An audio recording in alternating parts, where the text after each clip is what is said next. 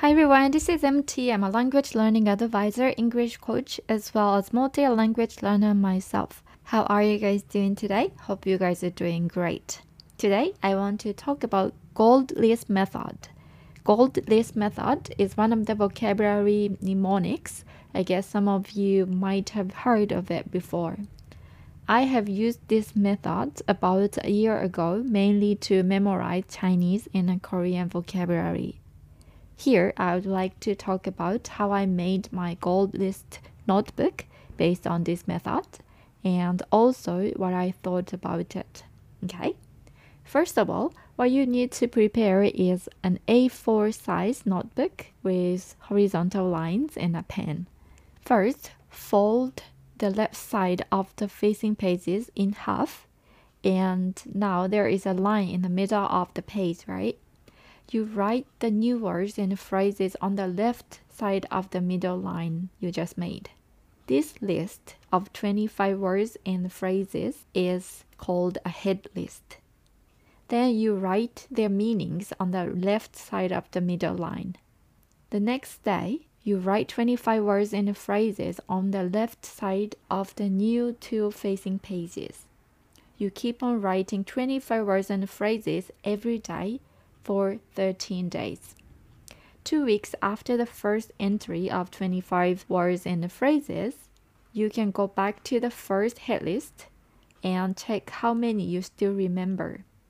And then you write the words and phrases you don't remember well on the right side of the facing two pages. You will distill the head list and try to make it 30% smaller. Then, again, two weeks from the entry of second list, you will check the list and write those you still don't remember on the bottom part of the same page. Then, again, two weeks from the entry of third list, you will check them and if you have some words and phrases you still don't remember, you will write them on the bottom part of the head list on the left side of the two facing pages. You know what I'm trying to say? To be honest with you, I quit making this list a few months after I started it, about a year ago.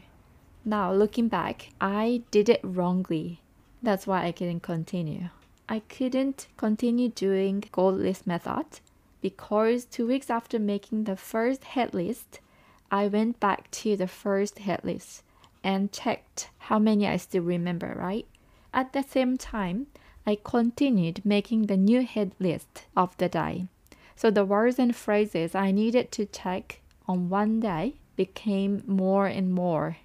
I'm supposed to make this list or check words and phrases every day within a very short time, not taking too much time, right? But I couldn't because there are so many words and phrases that I had to check.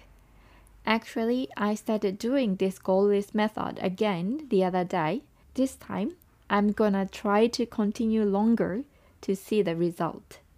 If you are interested in this method, you can Google it and you should be able to find many instructions with visuals. I think it's better to, you know, check the visuals, right? All right, that is all for today. Thank you so much for listening and hope to see you next time. Bye.